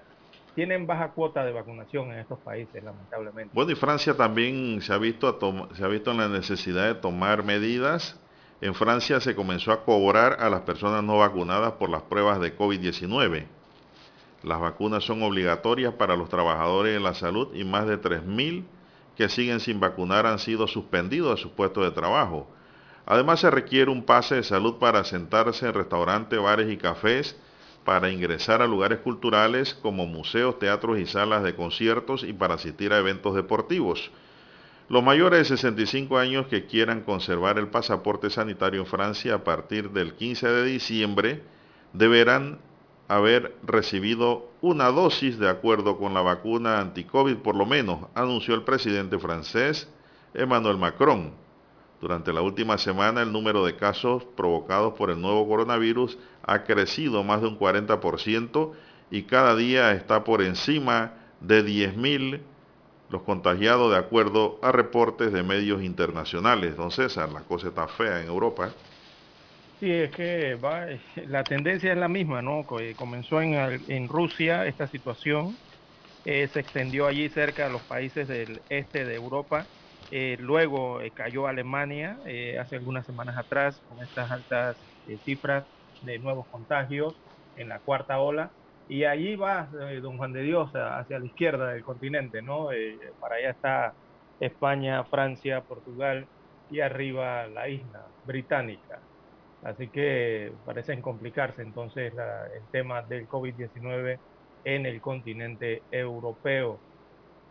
Eh, recordemos que hay muchos también, eh, la vacuna no está aprobada para menores de 12 años de edad y eh, por lo menos en la ejecución ¿no? de la vacunación propiamente en algunos países europeos, todavía no han arrancado algunos con esta vacunación a menores de 12 años. Bueno, y en Panamá, regresando al plano nacional, don César, 474.435 casos confirmados de COVID-19 en lo que va de la pandemia. Eh, se registraron ayer 114 nuevos casos, tres nuevos fallecidos dentro de la lista para hacer un total de 7.346 muertes por COVID-19 y recuperados 465.541. Eso es lo que registra el MINSA en Panamá. Tres fallecidos, hay que hacer, hay que remarcar ese número, a causa de la COVID-19 en Panamá. Así es, la positividad, don Juan de Dios, de las pruebas ayer fue del 3.7%. Eh, así que hay que tener eh, cuidado. Eh, estamos allí por debajo del 5%, pero el porcentaje se mantiene en 13, rozando el 4%. Quiere decir que ha existido una leve tendencia a aumento, eh, aumento algo de aumento, no podría decir moderado, pero sí hay algo de aumento entonces en los casos eh, registrados en los últimos días o en esta última semana epidemiológica en el país. el foco de atención en el aumento de esos casos está en la provincia de Chiriquí y en la provincia de Los Santos, sumado también la provincia de Panamá, Así que esas tres provincias, eh, bueno, hay que hacerle el llamado allí para mantener las medidas de bioseguridad. Oiga, no es tan complicado, mantenga su mascarilla, ¿verdad? Si usted se acerca a otra persona, va a hablar a otra persona, va a visitar a otra persona, eh, trate de hacerlo de esa forma, póngase su mascarilla, realice su actividad y si ya cuando usted regresa a su burbuja en su casa, ya usted se quita su mascarilla, si desea, ¿no? Pero eh, recordemos que las personas, las poblaciones están teniendo más contacto ahora con la apertura, ¿verdad?, de todas las medidas y de la economía. Así que es necesario recordarle día con día el lavado de manos con agua y jabón o gel alcoholado y principalmente eh, la utilización correcta de la mascarilla. Nada de eso de cargarla en la oreja guindando en un lado, eh, debajo de la barbilla eh, o colocarla allí en el tablero, en el retrovisor del auto, en las direccionales que la guindan, en las palancas de cambio, allí la insertan no, no, no, utilice su mascarilla correctamente para evitar eh, posibles contagios. Recordemos que estamos todavía en medio de la pandemia, aunque las cifras de Panamá han mejorado excepcionalmente, muchísimo ha mejorado Panamá en la pandemia, todavía el virus está activo y está entre nosotros. Bueno, don César, y ayer no, no habíamos tocado porque llegó la información después del fallecimiento del fiscal, ¿verdad? Del fiscal superior Ricardo González, quien pues, la información que nos llega, pues, en horas de la madrugada de ayer falleció este fiscal, quien tenía una trayectoria amplia en el Ministerio Público en diversos cargos, y que también Lara era un comunicador social, ¿usted sabía? Eh, sí, sí, correcto. Y, y, muy conocido el fiscal porque, recordemos, él fungió como vocero ante los medios precisamente en el caso de los pinchazos telefónicos. Sí, él ingresó al Ministerio Público como oficial de Relaciones Públicas.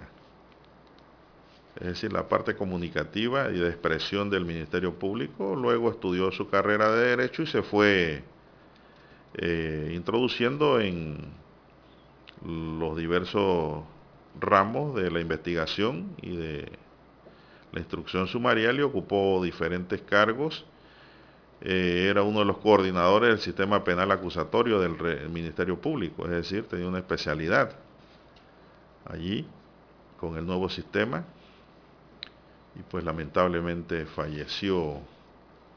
Sí, muy lamentable, ¿no? De un infarto, problemas eh, con el corazón cardíacos, un hombre de, de 46 años de edad, don Juan de Dios. Sí, hombre, un hombre joven. Joven todavía. Estaba en la edad productiva. Así es. Una edad muy productiva, 46 años. Hay que cuidar, hay que cuidarte, hay que cuidarte, sobre todo estas enfermedades que son muy silenciosas, eh, don Juan de Dios. No, hay que ir al cardiólogo, hay que ir al cardiólogo. De temprana edad no, la gente piensa que hay que ir al cardiólogo a los 60, a los 70 No, no, no, no. Equivocación, equivocación. No, no, no, no. Hay que ir eh, ya desde los 30 años, aunque sea que te hagan un chequeo. Así inicial. es. ¿Cómo no? Este fiscal estaba bajo una presión muy grande del caso que llevaba, del caso Pinchazos, ¿no? Claro, cómo no. Y esto no sabemos realmente si él en algún momento sintió algo extraño eh, antes de su fallecimiento y si fue al cardiólogo o no, si era paciente eh, de presión alta, ¿no? Los, ¿Cómo le llaman a estos pacientes, Lara? Los hipertensos. No sabemos tampoco esa parte. HTA. Los hipertensos y hay que tener cierto control médico sobre ellos, Lara. En Panamá la mayoría de la población después de los 35 años pasan a ser hipertensos. Así es. Así es. Oiga, y, con todos estos casos, eh, la, eh, la profesión de la abogacía ha estado de luto este fin de semana, don Juan Sí, señor. Solamente fallecieron cuatro abogados, Cuatro, dice. Cuatro, perdón, mire, cuatro. Uno. Cuatro con la eh, que se lanzó del puente. Sí, la, la, la, mujer que se lanzó del puente era abogada de profesión, madre de dos niños. Eh, aquí el caso del fiscal que falleció, también abogado. El otro caso lamentable ahí en San Miguelito de la muerte del abogado que era subdirector del registro eh, público y también el otro caso de la muerte por disparo también en, en, Chiriquí, de otro abogado importante para la región chiricana. Dos homicidios, un suicidio, Lara, y una muerte natural, ¿verdad? Mm, sí. Ese es el resultado. Bien, son las 7 en punto de la mañana, señoras y señores. Vamos a hacer una pausa para regresar con más del acontecer nacional. Esta es la hora. 7 AM. 7 horas. Omega Estéreo, 40 años con usted en todo momento. El satélite indica que es momento de nuestra conexión. Desde Washington vía satélite y para Omega Estéreo Panamá, buenos días América. Buenos días América vía desde Washington.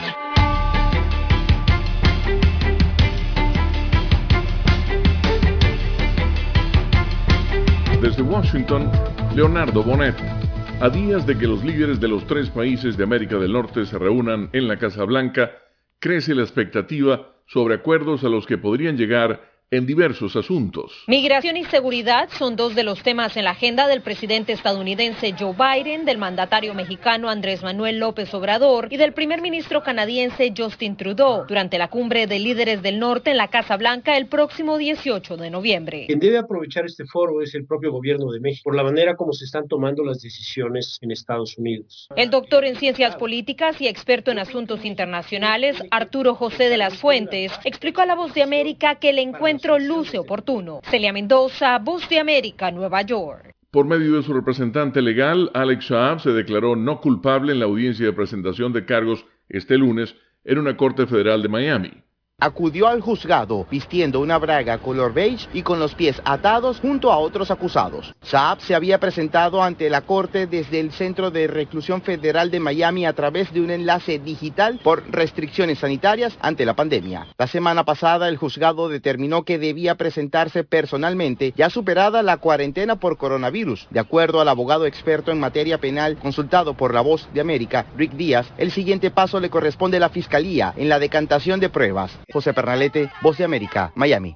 En Ecuador, el presidente Guillermo Lazo anunció una serie de medidas para enfrentar las sucesivas masacres en cárceles estatales, entre ellas un proyecto de defensa ciudadana, coordinación entre policías y militares para mantener por tiempo indefinido seguridad en las prisiones e indultos a internos.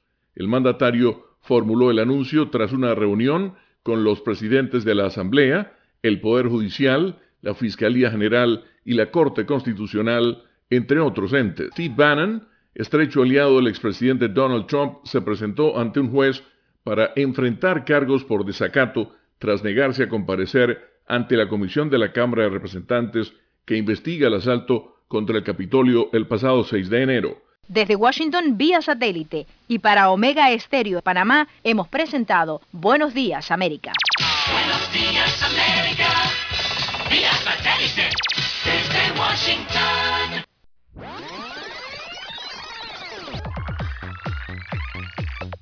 Omega Stereo tiene una nueva app. Descárgala en Play Store y App Store totalmente gratis. Escucha Omega Stereo las 24 horas donde estés con nuestra aplicación 100% renovada.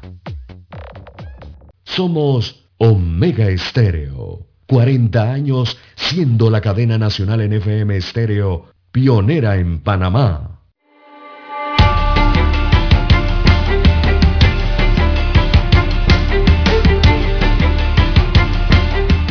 Bien, son las 7.4 minutos. Continuamos amigos y amigas con más noticias, comentarios y análisis a través de Omega Estéreo, cadena nacional. Mi línea directa de comunicación es el WhatsApp doble seis 14 14 45. Allí me pueden escribir. Doble seis 14 14 45. Don César Lara está en el Twitter. Lara, don César, cuénteme cuál es su Twitter.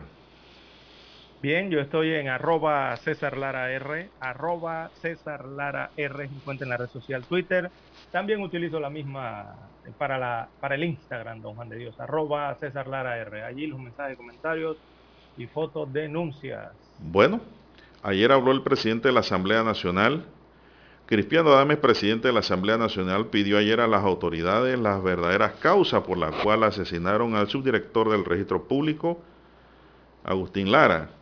Solicitamos al gobierno nacional para que de manera contundente, que precise, acelera y visibilice las verdaderas causas de este hecho lamentable de sicariato, porque al establecer las causas concretas se despejan todas las dudas, porque el sicariato no está exclusivamente contemplado como un servicio del narcotráfico.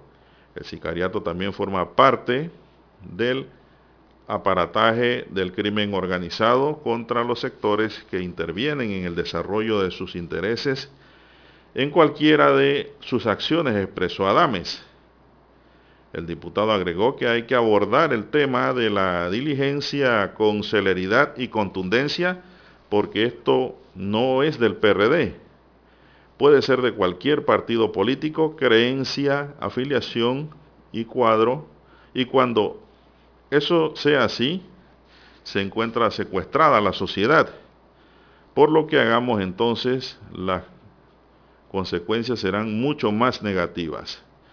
Con relación al ministro de Seguridad, Juan Pino, Adames indicó que el comisionado posee las, los conocimientos y la experiencia y lo que se requiere es eh, reforzar acciones concretas con la justicia.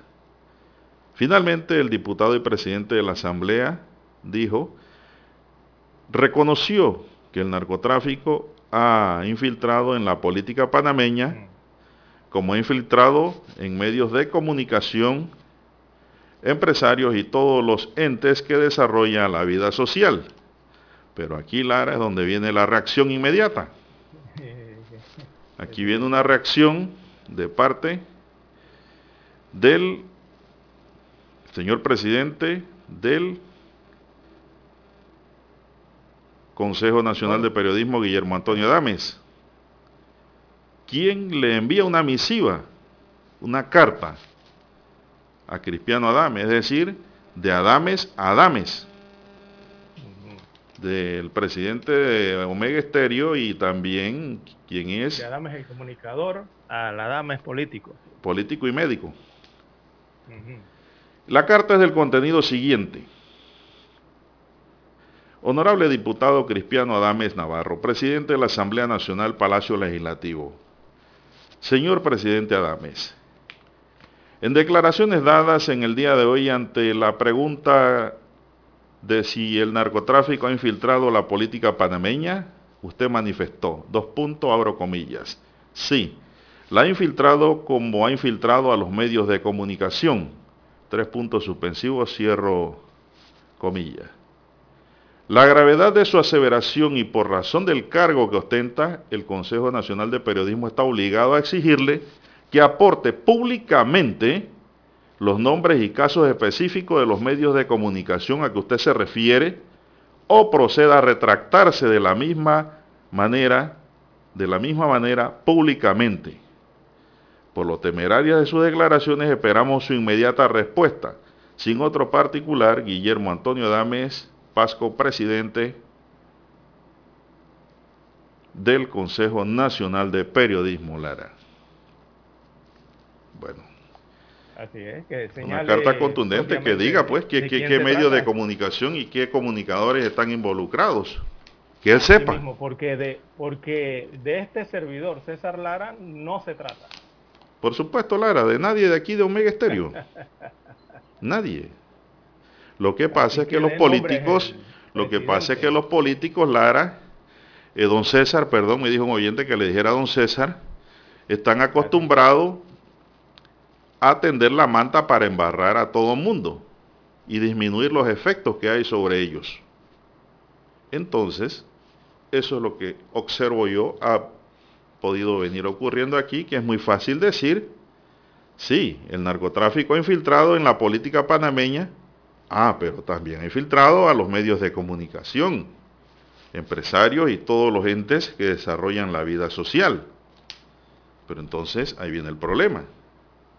Señale, con pelos y señales, Lara, de qué medio de comunicación o qué periodista de qué medio de comunicación él se refiere.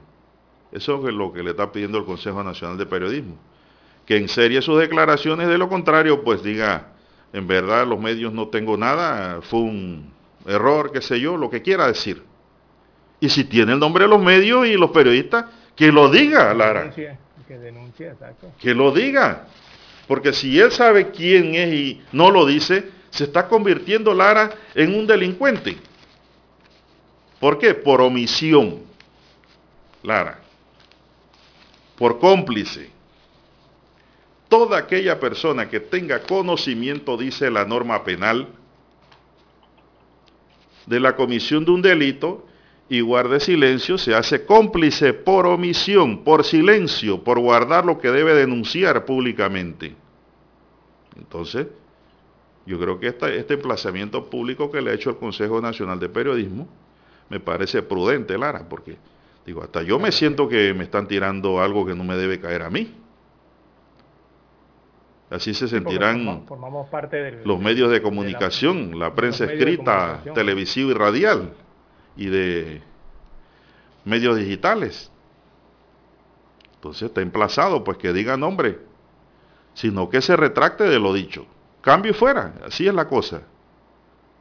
Aquí no podemos andar involucrando gente para tratar de disminuir los efectos de un señalamiento público y notorio que es la política está infiltrada por elementos del narcotráfico.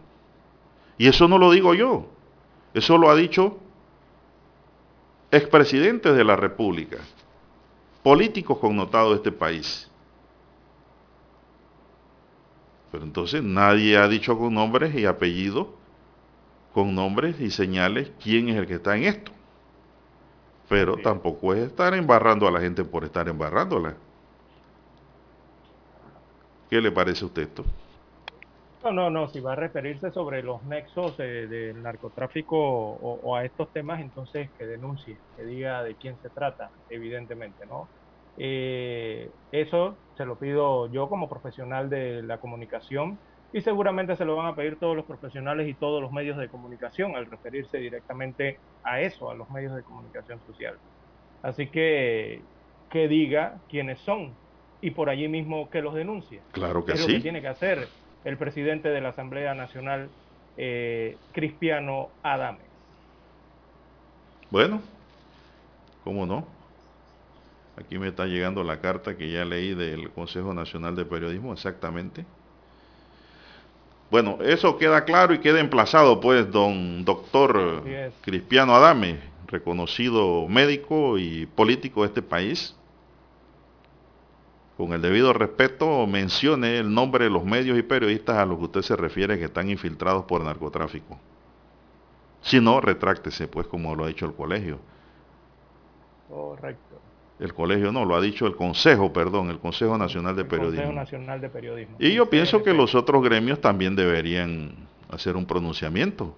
Llámese sindicato de periodistas, llámese eh, Colegio Nacional de Periodistas y todas las agrupaciones relacionadas a este tema. Porque no podemos aceptar bajo ninguna circunstancia que se involucren a los medios y a los periodistas en un tema en donde si hay algún involucrado que se dé su nombre y su apellido y además lo denuncie. Bien, son las 7.14 minutos. Don Eri Pineda, vamos a hacer una pausa para regresar con la recta final. 7.30 AM Infoanálisis, con entrevistas y análisis con los personajes que son noticia. La mejor franja informativa matutina está en los 107.3 FM de Omega Estéreo, cadena nacional. Desde los estudios de Omega Estéreo, establecemos contacto vía satélite con la voz de América. Desde Washington, presentamos el reportaje internacional.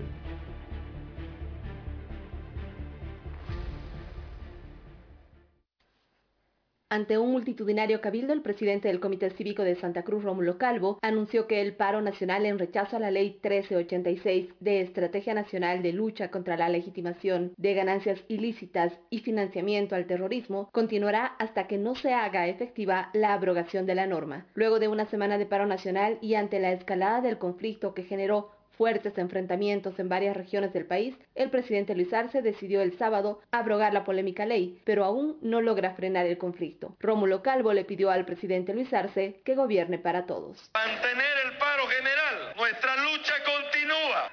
Señor presidente Luis Arce, gobierne para todos los bolivianos. El presidente Luis Arce hizo el anuncio acompañado por representantes de sectores sociales afines al movimiento al socialismo, partido oficialista, que advirtieron con salir a las calles si no se levantan los bloqueos. No es la primera vez que el presidente Arce se ve obligado a retroceder ante la presión. Lo hizo anteriormente cuando dejó archivado el proyecto de ley de lucha contra la legitimación de ganancias ilícitas ante la presión de sectores sociales y cívicos del país. Sin embargo, en este clima de tensión, el presidente endureció su discurso. Lo que tenemos que hacer ahora, hermanos, organizarnos y movilizarnos.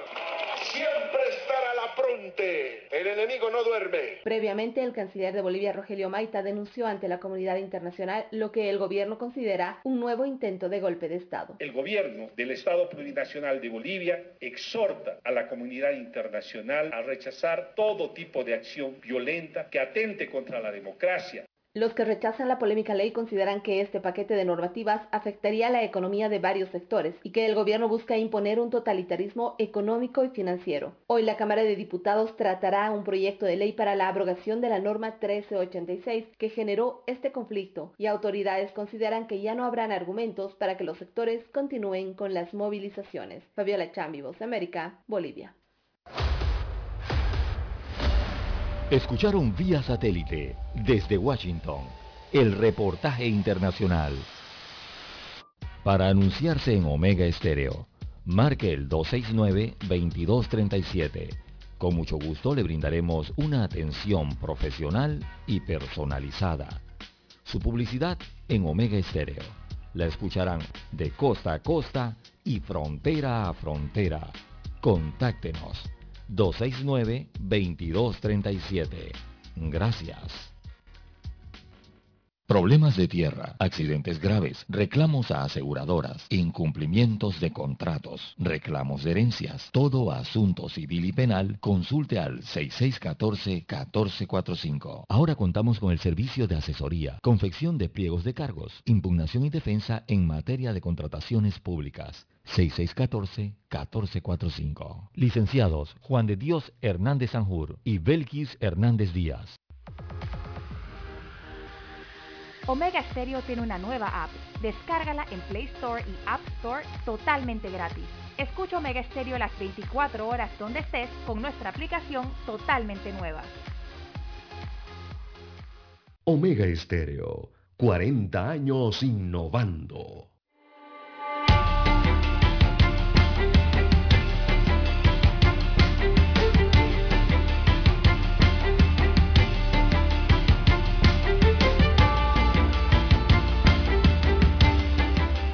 Bien, continuamos. En Costa Rica detuvieron a seis alcaldes como parte de una investigación por corrupción en obras públicas, coimas y sobreprecios, informó el organismo de investigación judicial a cargo del caso del caso denominado Diamante, que conllevó también 83 allanamientos en municipalidades del país, así como en casas para investigar presuntos delitos de cohecho, tráfico de influencia, penalidad por corrupción, coimas y sobreprecios. Eso ocurrió ayer en Costa Rica, don César. Bueno, ahí en Costa Rica sí ocurre eso con los Sí, alcaldes y los- las autoridades locales, don Juan de Dios. Aquí en Panamá vemos como que pasa al revés. Oiga, aquí lo que vemos es aumento de salarios, de viáticos y de todas estas situaciones. Aquí lo que hay son alcaldes. premios. Sí, al revés, ¿no? Eh, ante la queja eh, ciudadana que hay. Pero bueno, Panamá es otro país. Eh, Dios. González, ¿usted conoce a Yosafat González? Eh, sí, iba con eso mismo. ese- Bueno, pues siga usted. ¿Tiene usted la guitarra? Bueno, Josafat González y también Abdiel González eh, son de 23 y 32 años de edad respectivamente. Estas dos personas alegaban que Dios los había ungido como profetas.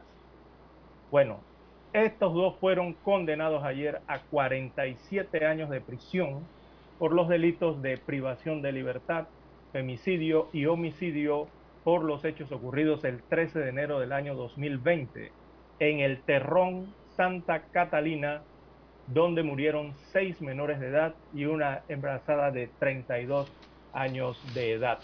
Así que le han echado 94 años de prisión para los dos profetas de la secta del Terrón, esto sumando ambas sentencias. Así que la condena se logró mediante acuerdo de pena, luego de que ambos aceptaran su responsabilidad penal con los hechos imputados. La secta, muchos la recordarán, la secta Nueva Luz de Dios, eh, que realizaba un exorcismo y acabó entonces con la vida Pero, un momentito, de cinco Lara. niños. Esa información que usted me dice que se echaron 94 años a los dos, ¿de dónde sale?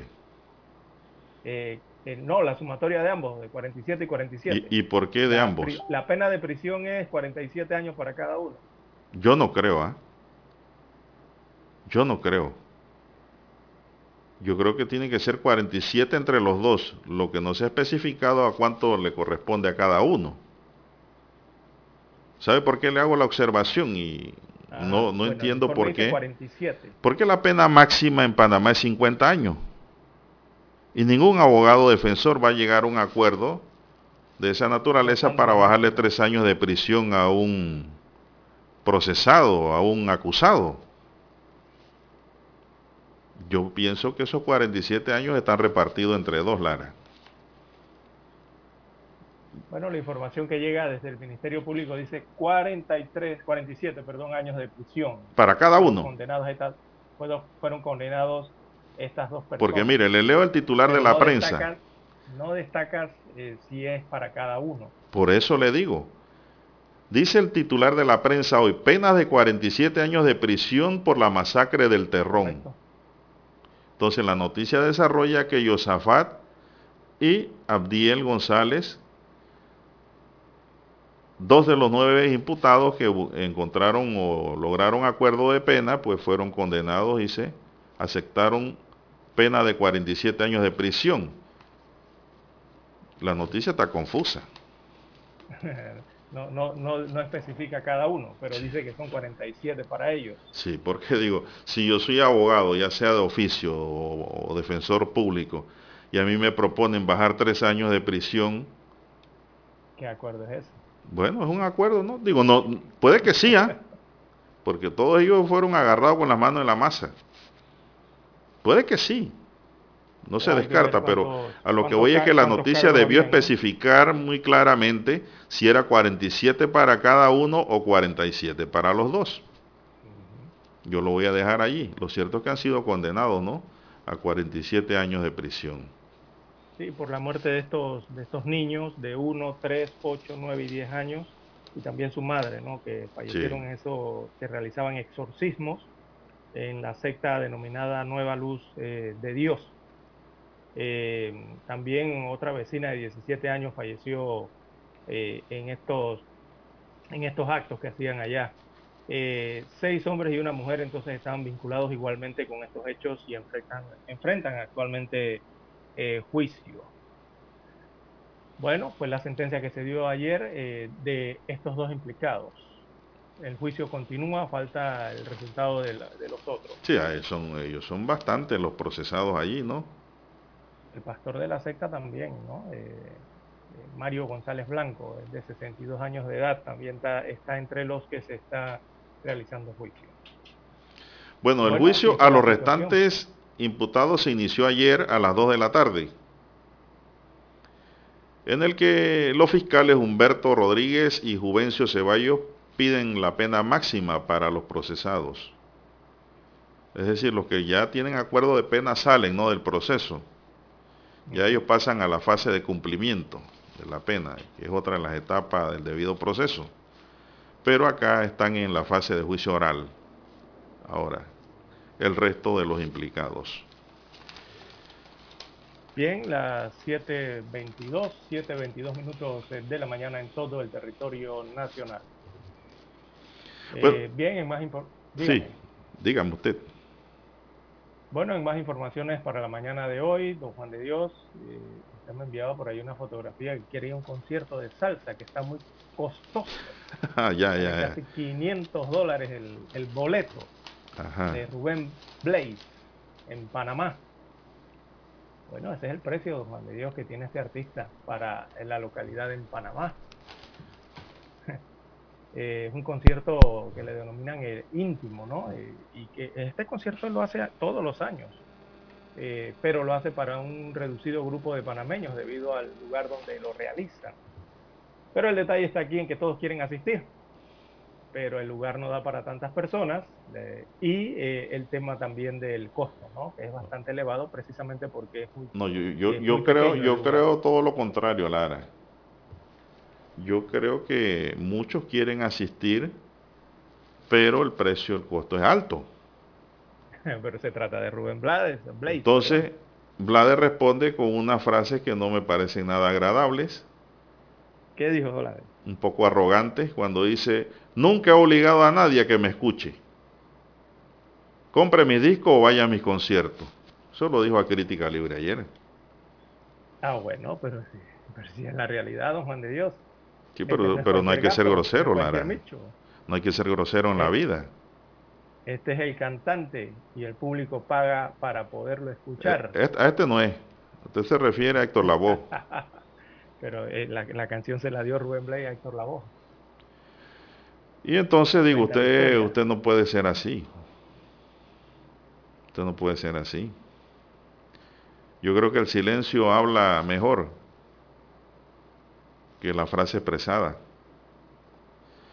y el artista le respondió a la gente que escriben en las redes y que se han quejado por el precio de los boletos para el concierto en Panamá.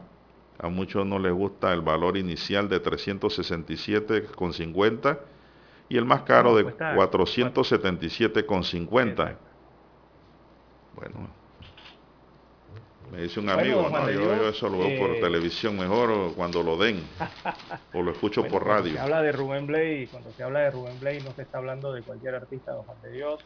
Estamos hablando de uno yo no le estoy discutiendo que el hombre valga, Lara. Yo no le estoy discutiendo ni le estoy a usted indicando de que el hombre no, le vale. Eso. hombre. El hombre lo vale, tal vez y vale hasta más. Más. ¿Ok? Pero lo feo es la forma en cómo él responde. Yo no sé si usted está de acuerdo con esa forma grotesca. Bueno, es su respuesta ante los quejosos. Yo no me he quejado por que cueste ni 300 ni 500 y, y- y que cueste más que eso. Pero que usted no va. No, no tengo pensado ir. Por todavía no tengo pensado ir a lugares donde haya aglomeraciones. Yo sí voy a esperar un poco de Bueno, se nos acabó el tiempo, ¿verdad, Eri Pineda? ¿Usted baja al juego? No, tampoco. Tampoco, mucha aglomeración. Eh, estoy en el interior eh, del país en estos Ah, momentos. pero usted está a dos horas, es un momentito de allá acá. Esto de la ceja al ojo. aglomeración, no, no, aglomeración para allá no todavía. Bueno, le deseamos a la selección Lara ya para finalizar que gane este juego, que pues Dios los ayude a lograr ese Claro triunfo con ese ímpetu y esa necesidad que tiene el país de que Panamá vaya a Qatar a Así, disputar a el arrancar, mundial. a arrancar así como hizo con A meterle gana. final del partido en Honduras. Y al bolillo que le eche gana allá a Honduras para que le gane a Costa Rica hoy. Así mismo es. Bien, Eric Pineda nos acompañó en el tablero de controles, en la mesa informativa les acompañamos. César Lara. Y Juan de Dios Hernández Sanjur, gracias por su atención. Sigan en sintonía de Omega Estéreo porque ya está aquí el equipo de Infoanálisis.